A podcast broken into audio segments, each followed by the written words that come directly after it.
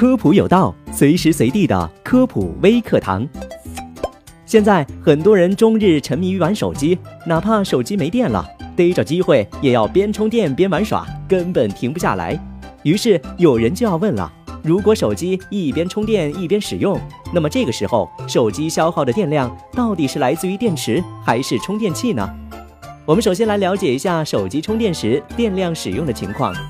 当手机正在充电时，来自充电器的电流会分成两个部分，绝大一部分会供给电池，从而帮助电池完成蓄电；另一部分则供给手机的主板，满足手机完成其他工作的需要。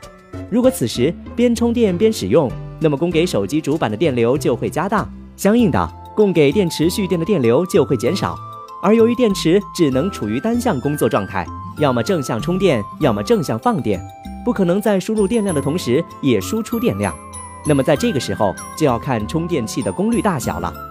如果充电器的功率很高，就能带来巨大的电流，那么手机即便边充电边使用，电池也会一直在蓄电，也就是电量会一直在增加。但如果充电器的功率很低，又或者是数据线的质量不好，同时手机的耗电量又非常的大。那么来自充电器的电量就会供不应求，怎么办呢？这个时候就要动用到电池储存的电量了。所以结论就是，手机边充电边使用，消耗的电量来自于充电器，除非你的充电器功率非常的低，或者数据线质量差，才会需要电池也提供电量。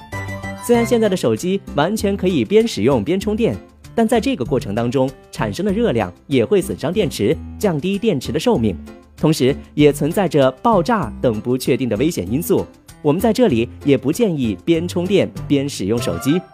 感谢收听这期的科普有道，我们下期节目再见。